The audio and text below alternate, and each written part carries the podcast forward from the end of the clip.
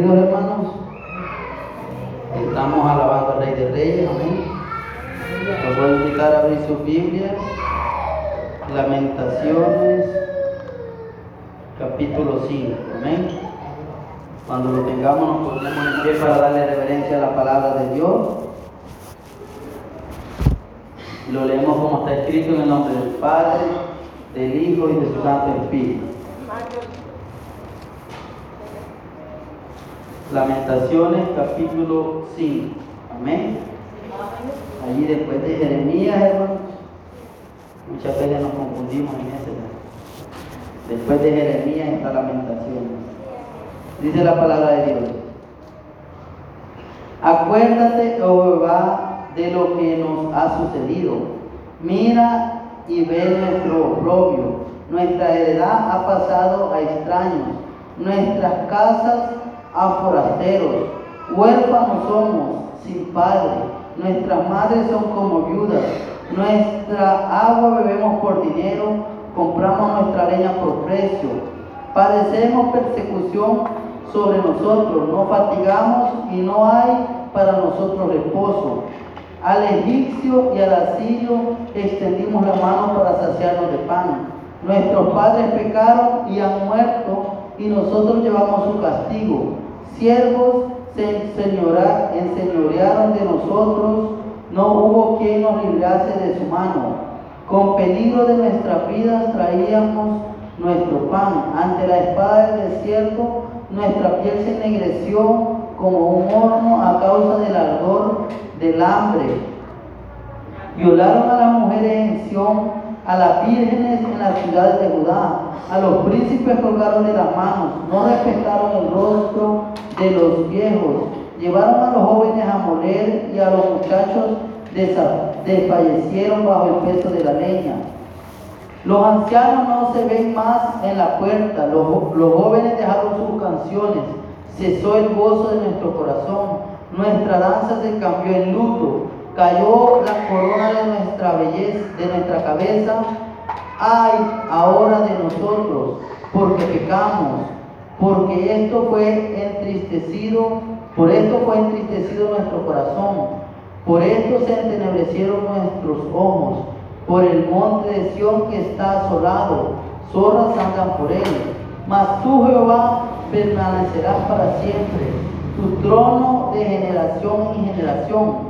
¿Por qué te olvidas completamente de nosotros y nos abandonas por tan largo tiempo? Vuélvenos, oh Jehová, a ti y nos volveremos. Renueva nuestros días como al principio.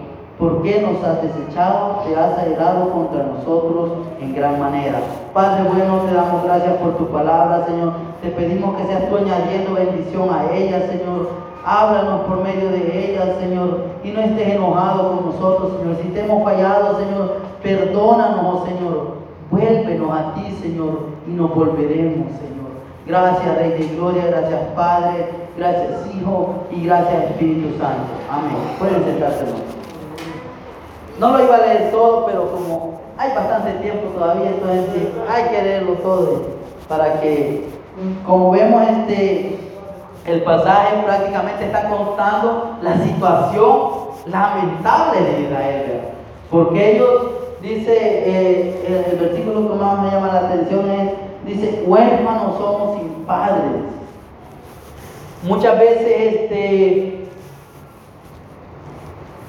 bueno, para, para llegar a ser huérfano prácticamente se entiende que es un menor vea, que, que se quedó sin padres. Pero, pero prácticamente en la palabra de Dios nosotros podemos ver que ah, si, los, si los dos padres, o si no, dicen huérfano de padre o de madre. Pero como podemos ver, este, también nosotros podemos caer en una situación en que aún, así como estaba la casa de Israel, ellos tenían a Dios, pero aún así, muchas veces se, sentían huérfanos. ¿Por qué? Y, como si usted puso atención a todo el pasaje, la, la, cómo estaba su vida lamentable, como tantas cosas, dice que les pasaba, que, que ya no había gozo, dice que los jóvenes no cantaban, que ya no había, los ancianos ya no estaban allá en la puerta, representando la ley, O sea, todo, no tenía sentido, ¿Pero por qué? Porque ellos se habían alejado de Dios, porque ellos se habían alejado de Dios. Si, usted puso en el versículo 7 dice, nuestros padres pecaron y han muerto y nosotros llevamos su castigo. O sea, ellos estaban, o sea, Jeremías está reconociendo que por causa del pecado, ellos estaban pasando todo eso. Por causa del pecado, Dios se había alejado de ellos. Por causa del pecado, ellos habían sido llevados cautivos. Por causa del pecado, prácticamente estaban como huérfanos. Como huérfanos.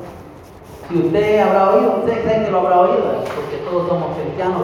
Este, los marianos dicen, no, eso no tienen madre, esos son huérfanos. Ya lo ha oído.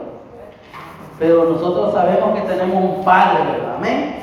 Tenemos un padre. Si somos cristianos, sabemos que tenemos un padre que nos ama. Y desde que comenzamos el culto, la hermana leyó el Salmo 103 y dice, clemente y misericordioso de Jehová. Amén.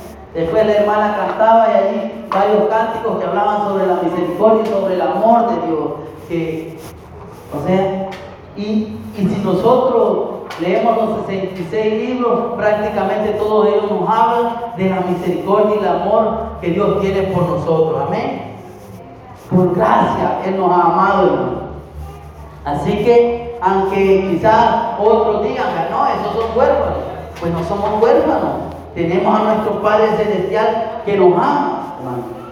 Y aunque muchas veces nosotros, aún siendo hijos de Dios, aún teniendo nuestros padres, nuestro Padre que nos ama, muchas veces sí, llegué, podemos, igual que como la casa de Israel, este, como caer en un tipo de orfandad, en un tipo de orfandad. Y, para eso nos vamos a ir a Lucas capítulo 15. Vamos a, no lo vamos a leer todo, solo vamos a examinar una parte del pasaje del hijo pródigo. Leamos el versículo 15. Dice, y fue y se arrimó a uno de los ciudadanos de aquella tierra, el cual le envió a su hacienda para que apacentase cerdos y deseaba llenar su vientre de las algarrobas que comían los cerdos, pero nadie le daba. Y volviendo en sí dijo, ¿cuántos jornaleros en casa de mi padre tienen abundancia de pan y yo aquí perezco de hambre? Me levantaré, iré a mi padre y le diré, Padre, he pecado contra el cielo y contra ti, ya no soy digno de ser llamado tu hijo, hazme como uno de tus jornaleros. Vaya, primero no lo vamos a leer todo porque yo sé que todos conocen la historia del hijo pródigo. Entonces, pero vemos cómo, cómo estaba la condición de, de este hombre. Él tenía a su padre vivo todavía. Pero si ustedes analizamos la historia, vemos que él primero le pidió su herencia, Y ya prácticamente todos sabemos que la herencia se pide hasta que, el, que ya el, el padre ha muerto, o sea, hasta entonces como hijo tiene derecho, aún la, la, misma palabra de Dios dice que es necesario que el testador muera. Entonces, o sea, prácticamente él estaba diciendo, muérete, ya dame derecho, ya me corresponde a mí, vea. Entonces, es una condición en la cual el, hijo todavía tenía al padre. Pero él dijo, dame la parte que me toca, le dijo. Dame la parte que me toca. Y, y como ya sabemos, Sabemos qué es lo que hizo, fue a gastarlo allá dice con prostituta, a vivir vida de rey, pensando que nunca se le iba a acabar, así como muchos millonarios, así está. Y, después nosotros vemos en la noticia que dice, esta persona fue millonaria y, anda aquí en la calle,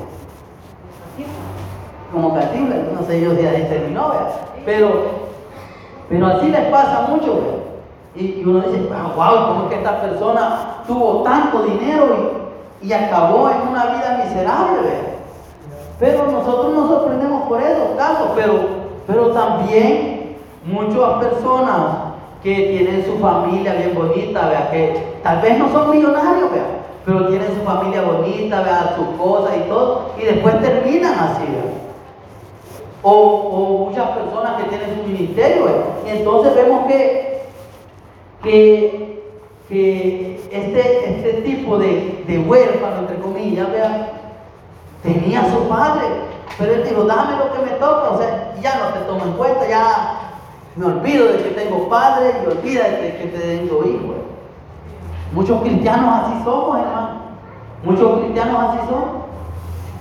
Muchas veces decimos, no, si yo soy cristiano, o yo acepté a Cristo y, esto, pero muchas veces nos vamos y nos alejamos de Dios y nos olvidamos. o sea, prácticamente como el hijo pródigo, como el hijo pródigo se alejó y se fue a disfrutar, se fue a gastar lo que tenía, lo que, Dios, lo que el Padre le había dado. O sea, nos sentimos autónomos. O sea, como que Dios ya no tiene derecho a intervenir. Yo hago lo que yo quiera. Así como, como dicen en el feminismo. En mi cuerpo hago lo que quiera. Entonces, y así muchas veces nos queremos emancipar de Dios, hermano.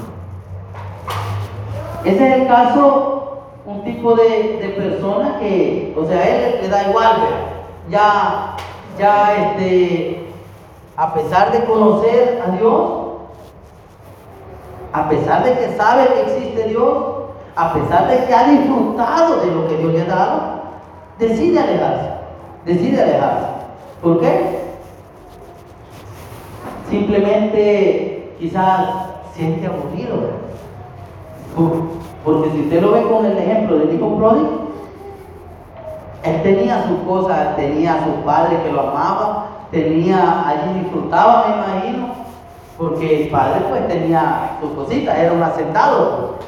Sea, entonces él, tenía, tenía sus lujos, tenía sus cosas, pero aún así, dame mi parte, le dice, dame mi parte. Entonces, vemos que este tipo de, huérfano, él dice, no me importa, yo me voy me olvido de todo y hay que pase lo que pase. Si nosotros también leemos la parte final del hijo pródigo, desde el versículo 25, allí, versículo 25 dice, y su hijo mayor estaba en el campo y cuando vino y llegó cerca de la casa, oyó la música y las danzas.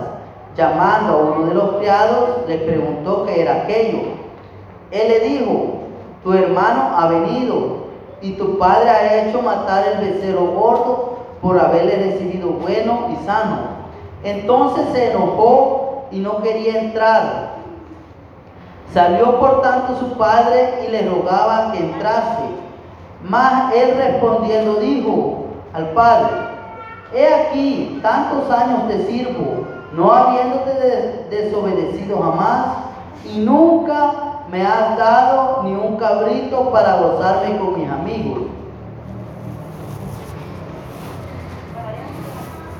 Entonces,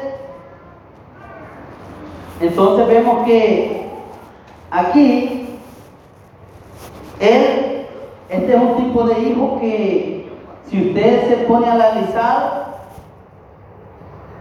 él estaba allí con el padre. Pues. Él, se quedó, el otro se fue, pero él se quedó sirviéndole. Pero dice, si usted, si usted mira, este, él lo ve como, como un dictador, lo ve prácticamente. Lo ve como alguien al que tiene que obedecer. O sea, él quizás no ha, logrado comprender el amor del Padre.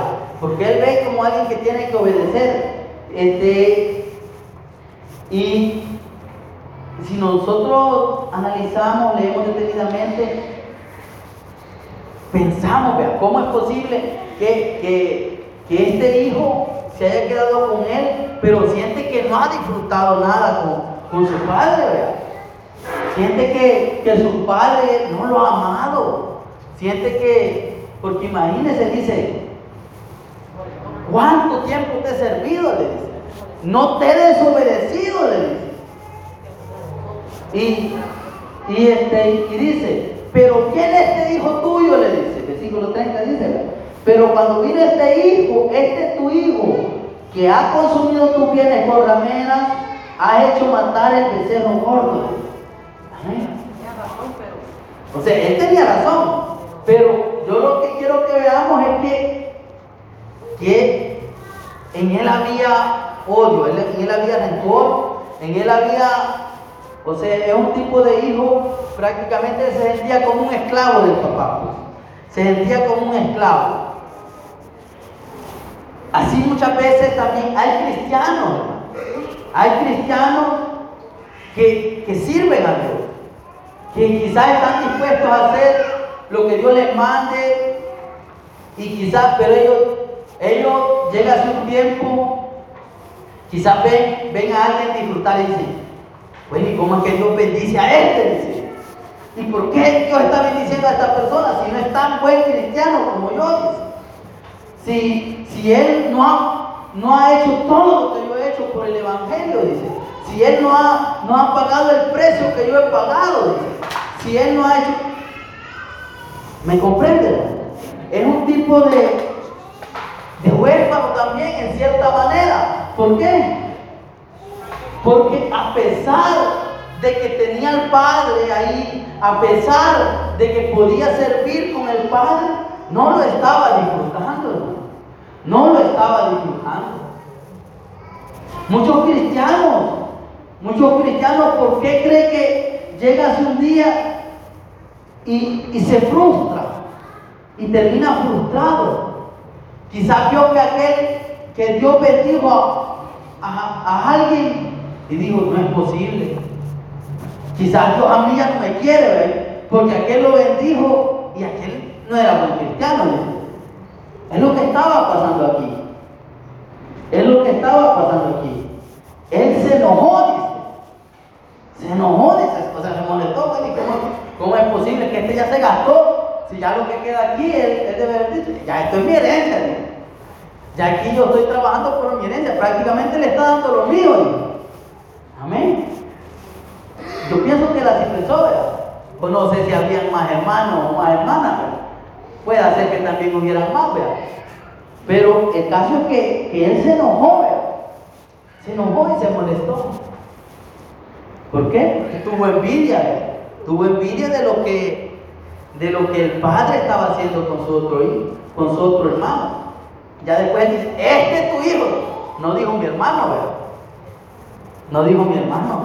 Allí rompió un lazo, ¿verdad? Es como cuando Quizás llega envidia a nuestro corazón y ya no decimos el hermano tal o la hermana tal. Este decimos, con desprecio. O esta, con desprecio, ¿verdad? Porque ella ese ya no está lavado con la sangre de Cristo. Ese, ese no es cristiano, decimos. Y aunque no lo digamos, se nos pasó por la mente, quizás. O sea, nos estamos comportando igual que el hermano del hijo pródigo. Amén. Nos estamos comportando igual.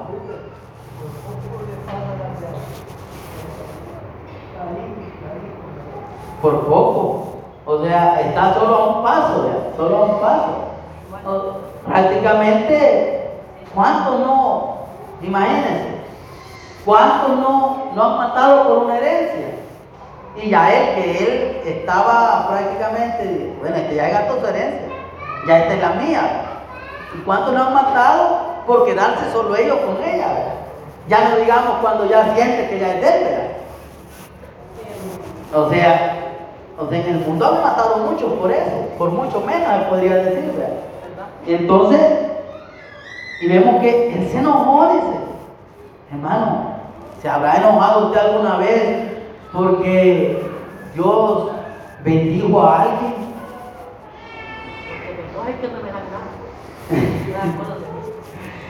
¿Se, ¿Se habrá enojado usted con Dios? Y le habrá dicho, Señor, pero ¿por qué? ¿Por qué lo está bendiciendo o la está bendiciendo más a ella? ¿O por qué? Muchas veces. Entonces no, ¿verdad? Tenemos que verla, porque no solo, no solo el hijo pródigo es el que, el que, el que tiene que reconocer que le ha fallado al Padre. Porque él lo reconoció, pues dijo, es pecado. Voy a reconocer, es pecado contra el cielo y contra ti, y ya no merezco, ser llamado tu hijo. Ya no merezco. Trátame como a uno de tus jornaleros. Yo no sé, pero muchas veces quizás hemos llegado a un punto que ya no merecemos ser llamados hijos de Dios. Pero aún así, en el Salmo dice, clemente y misericordioso es Jehová. Clemente y misericordioso. Y, y, con esa misericordia nos ha alcanzado. Y a pesar de que muchas veces le hemos fallado, Él todavía dice, lo abrazó, le puso un anillo y le hizo fiesta. Porque este hijo mío estaba muerto, dijo, y ha vuelto a la vida. Lo había perdido y lo he encontrado. Amén. Ese regocijó. Él estaba alegre de que había vuelto su hijo. Pero el otro estaba enojado. Estaba enojado. A pesar de que tenía a su padre allí, no lo, no lo estaba disfrutando. Versículo 29 dice, tantos años te sirvo, no habiéndote desobedecido jamás. Tantos años te sirvo, tantos años te sirvo. Es que sabe que, cuál es el problema. Que muchas veces queremos que Dios nos, nos dé un salario, o sea que nosotros queremos que nos pague conforme nosotros queremos. Bueno, según la ley dice que a igual trabajo, igual remuneración, aunque no se cumple generalmente, generalmente no se cumple. Y entonces nosotros estamos acostumbrados a eso y decimos, bueno, si yo hago esto, tengo que recibir esto. Si aquel hace esto y recibe eso, yo también quiero eso. Igual como cuando, cuando Jesús fue a contratar jornaleros. Al que llegó temprano, al que llegó tarde, le dio lo mismo, dice. O sea, el precio había sido convenido. El precio había sido convenido. Con los que llegaron desde la mañana y que aguantaron el sol y que estuvieron trabajando allí, como dicen, partiéndose el lomo allí. O sea, pero ya les había dicho, les voy a dar un denario. O ya les había dicho. Pero ellos vieron que aquellos llegaron tarde, ¿verdad? Y aquellos, bien tranquilos se la pasaron. Quizás solo llegaron al refrigerio y, disfrutando. Un ratito nada más que hasta el sol había bajado y, viene Jesús y le, da un denario. Bueno, si a esto le dio lo mismo que nos había dicho a nosotros, nosotros merecemos más. Nosotros como humanos así pensamos, ¿sí o no? O sea, el trato ya estaba hecho con ellos. El trato ya estaba hecho. El pago ya estaba acabado. O sea, ya tenían su contrato. Pero ellos dijeron, no, y nosotros hemos hecho más. Merecemos más, dijeron. ¿Acaso no es así como reaccionamos muchas veces nosotros? Es lo mismo que estamos diciendo. Aquel dice, bueno, si yo voy más días a la iglesia, yo sirvo más, yo ayuno más, yo oro más, yo hago más esto, más esto más lo otro. Entonces merezco más, entonces no estamos por amor, vea. Estamos por lo que queremos recibir, vea. Entonces, tantos años te he servido, le dice. O sea, él tantos años he servido. Imagínense que nosotros fuéramos a evangelizar al parque. Y, y evangelizamos a, a un anciano ya de unos 80 años. Y allí está todo tirado, todo mugriento, todo de lo peor, de lo peor. Y entonces Dios lo, lo restaura, lo levanta y quizás un año, le regala un año más de vida, lo llena de su poder y lo, lo levanta al ministerio en ese año que le regala le, regala, lo levanta a predicar. Y en ese año esa persona quizás logra hacer campaña, quizás logra reunir multitudes y hace más que lo que hemos hecho nosotros desde quizás algunos de esta escuela bíblica. Y, entonces nosotros sí, bueno, ¿y cómo es posible? Es la misericordia de Dios. Es Dios. Es Dios, no es, no somos nosotros, hermano. Es Dios el que está obrando. Y es que Él actúa como Él quiere. Pero Él tiene amor y misericordia. Y nosotros muchas veces nos olvidamos de eso, hermano. Muchas veces nos olvidamos. Cuando empezamos a querer hacer las cosas conforme nuestros deseos y conforme este nuestro deseo y no sé cómo le podría decir hermano y, y nuestra no, no, no voluntad sino este requisitos o ordenanzas o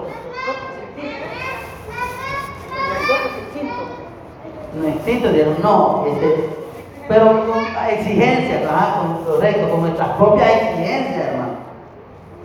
¿Por qué? Porque lo que decíamos, el ejemplo de ellos, ella les había dicho, les voy a pagar tanto, les voy a pagar tanto.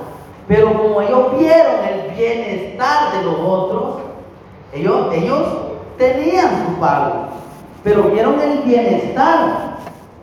Y eso es lo que nos pasa muchas veces a nosotros. Vemos Vemos que los demás están siendo bendecidos más y entonces decimos, no puede ser esto así. No puede ser esto así. Y entonces, ¿qué es lo que pasa? Que no estamos disfrutando del amor del Padre. No estamos disfrutando del amor del Padre. Y podemos ser cristianos, hermano. ¿Por qué? No estamos dispuestos a hacer misericordia. ¿Cuántos líderes había en Israel. Pero Jesús les dijo, ir y aprender lo que significa misericordia quiero y no sacrificio. Ellos sacrificaban todos los días en el templo, quizás el sacrificio de la mañana y de la tarde. Pero no habían aprendido a hacer misericordia. No habían aprendido a hacer misericordia. Y así estaba el, el hermano del hijo pródigo. No estaba dispuesto a, si es que era ya solo de él, no estaba dispuesto a compartir su herencia. Y, y por lo visto, ya, ya, no lo, ya no lo tomaba en cuenta como su hermano, Así como cuando usted o cuando como persona muchas veces quizás nos ha traicionado un hermano en carne, una hermana en carne o un familiar, porque en la familia se da. En la familia se da. Muchas veces los padres, los hermanos, se da, ¿verdad? Y, la persona dice, ese ya no es mi padre. O, muchas veces los padres, ese no es mi hijo. Ya desde hoy, ya consideraste que no tenés padres, ya murieron para ti. O, como hermano, ya no me consideré tu hermano, ya no sos parte de mi familia. Entonces, es lo que le, le, pasaba a, a este hombre. ¿Por qué? Porque no estaba dispuesto a ser misericordioso. No estaba dispuesto a perdonar que aquel hubiera hecho eso. Que aquel se hubiera ido a disfrutar mientras él seguía trabajando ahí. ¿verdad? Porque él dice, yo tantos años te he servido. Tantos años te he servido. Hermano, ¿está disfrutando usted el Evangelio? ¿Está disfrutando usted el Evangelio? Porque si no está disfrutando el Evangelio, usted que reconsidere, ¿verdad? Que reconsidere empezar a disfrutar el Evangelio. Que reconsidere, ¿verdad? ¿Cómo me estoy comportando? ¿Me estoy comportando como verdadero hijo de Dios? ¿Me estoy comportando como verdadero hijo de Dios? O no. O simplemente ya es una costumbre. Simplemente, muchas veces así nos pasa. Y él dice, vino este tu hijo que ha consumido tus bienes con rameras, ha hecho matar el becerro gordo. Entonces vemos que que necesitamos, hermano, Necesitamos saber qué tipo de relación tenemos con Dios. ¿Qué tipo de relación tenemos con nuestro Padre Celestial? Estamos así como el, como el hijo, como el hermano del hijo pródigo, como no tienen nombre aquí, me, confundo, como no tienen nombre, como el hermano del hijo pródigo aquí, vea, este, esperando quizás que se muera el papá para quedarse con todo. Estamos así, vea, porque él, me imagino que quizás dijo, bueno, voy a, ya mi hermano ya tiene su herencia, ya se fue, ya no lo tomaré en cuenta, ya él para mí murió. Pero, y yo entonces voy a seguir trabajando hasta que se muera mi papá y ya cuando se muera todo esto es mío, quizás. Me imagino que quizás así había pensado. Porque él dijo, él tantos años que te he servido, le dice. Y no me has dado para un becerro para matarlo con mis amigos, le dice. Vamos a ver dónde está eso años, 29 dice. Jamás y nunca me han dado ni un cabrito para gozarme con mis amigos. Imagínate. O sea, él había estado trabajando, trabajando, a ver cuántas manadas tenía, pero nunca, dice, me había dado un cabrito. O sea, él prácticamente estaba considerándose como un esclavo prácticamente. Y así mismo, así mismo, hay muchos cristianos que están viviendo como esclavos, que están viviendo como esclavos, porque no están disfrutando de todo lo que Dios ha creado para nosotros, de todas las maravillas, que cuando, que cuando amanece no se goza por un nuevo día, se entristece, vienen por los afanes, por tantas cosas, los problemas, no, se entristece. Pero y Pablo y Silas, ¿cómo estaban allá? Amarrados al cepo y cantando. Amarrados al cepo y cantando. O sea, ellos estaban como esclavos, pero estaban disfrutando, hermano. Estaban disfrutando. Pero nosotros, con tantas comodidades, prácticamente nosotros eh, en esta región de aquí somos la iglesia que tiene más comodidades. La iglesia cristiana que tiene más comodidades. Pero aún así no podemos disfrutar del amor, de la misericordia de Dios. Somos de la iglesia menos perseguida, prácticamente, y sobre todo los salvadoreños. Hermano, pero no estamos disfrutando. Entonces, aquí va la pregunta, ¿será que vivimos como huérfanos? Decimos que somos hijos de Dios, pero ¿será como que vivimos, como dicen los marianos, sin huérfanos? ¿Será que vivimos como huérfanos? Dice, volvamos al pasaje que leímos.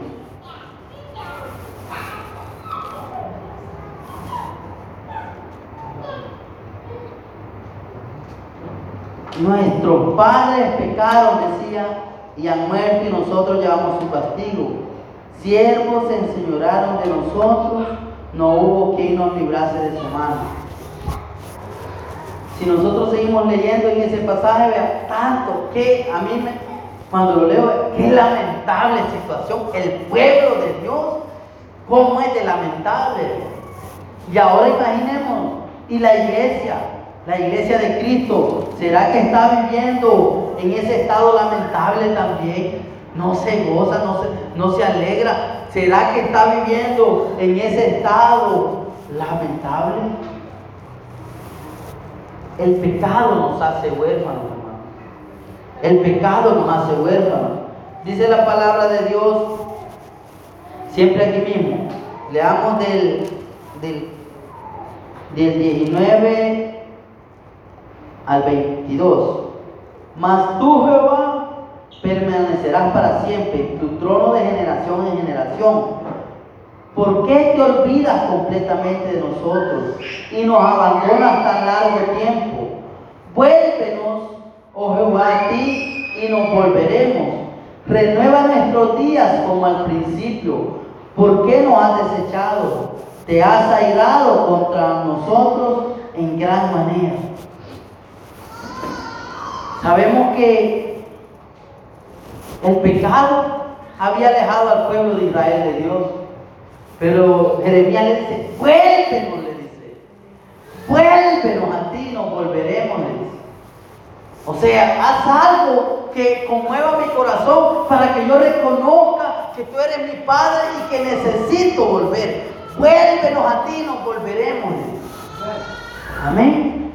Y es lo que hace Dios, hermano. Cuando nosotros nos alejamos de Él, cuando nosotros nos apartamos, Él mueve personas, mueve situaciones, mueve cosas para que nosotros nos volvamos a Él. ¿Por qué? Por su misericordia, hermano. Por su misericordia. Dice también Oseas capítulo 14, versículo 1 en adelante, dice, vuelve, oh Israel, a Jehová, tu Dios, porque por tu pecado has caído. Llevad con vosotros palabras de súplica y volver a Jehová y decirle, quita toda iniquidad y acepta el bien y te ofreceremos la ofrenda de nuestros labios. No nos librará el asirio, no montaremos en caballos ni nunca más diremos a la obra de nuestras manos, dioses nuestros, porque en ti el huérfano alcanzará misericordia. Yo sanaré su rebelión, los amaré de pura gracia, porque mi ira se apartó de ellos. Porque mi ira se apartó de ellos. Los amaré de pura gracia, dice, amén. De pura gracia, dice. Allá en, en, en, Lamentaciones decía, ¿por qué te has alejado tanto de nosotros? Dice, ¿Por qué estás airado con nosotros? Y aquí en Osea le dice, mi ira se apartó de ellos. Yo los amaré, los perdonaré por pura gracia. ¿Por qué? Porque, porque ellos se habían alejado del pecado, dice. En, el pecado, dice, los había hecho que se apartaran. Pero Él, por amor, perdonará sus pecados. Ellos dicen, quita el pecado ya. Ya no le vamos a decir a, los falsos dioses que son nuestros dioses. Ya no vamos a hacer tantas cosas que se desagradan. Y entonces Él dice, por pura gracia. No por sacrificio, no por tantas cosas, no, por pura gracia. Y, esa es la misericordia de Dios. Que, que, a pesar de que nosotros, nosotros decimos, sí, yo soy hijo de Dios, pero muchas veces nos comportamos como huérfanos. Pero muchas veces nos olvidamos que tenemos padre. Entonces nos comportamos como huérfanos. Pero Él dice, será misericordioso con los huérfanos. Será misericordioso. ¿Por qué? Porque aquí no está hablando de, huérfanos de padre y madre carnal. Está hablando de huérfanos de Dios. De huérfanos que se han olvidado de Dios. Entonces es necesario que, que, que aceptemos ese amor y esa misericordia. Ese amor y esa misericordia. Así como el Padre le dice en el versículo 31 de, del libro de Lucas, donde estábamos leyendo el capítulo 15, dice, Él entonces le dijo, Hijo, tú siempre estás conmigo y todas mis cosas son tuyas. Mas era necesario hacer fiesta y regocijarnos porque este tu hermano era muerto y ha revivido se había perdido y es hallado. Oiga, todas mis cosas son tuyas, le dice al hijo. Amén. Él estaba trabajando allí sirviéndole, pero él no había disfrutado de su padre. No había disfrutado de tantas cosas que él le había dado. Hermano, ¿será que usted siente que no ha disfrutado de su Padre Celestial? ¿Siente, se siente huérfano al caso? entonces es momento de que usted le diga, Padre, perdóname.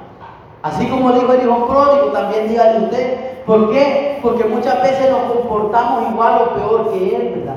Porque muchas veces también nosotros no disfrutamos del amor del Padre.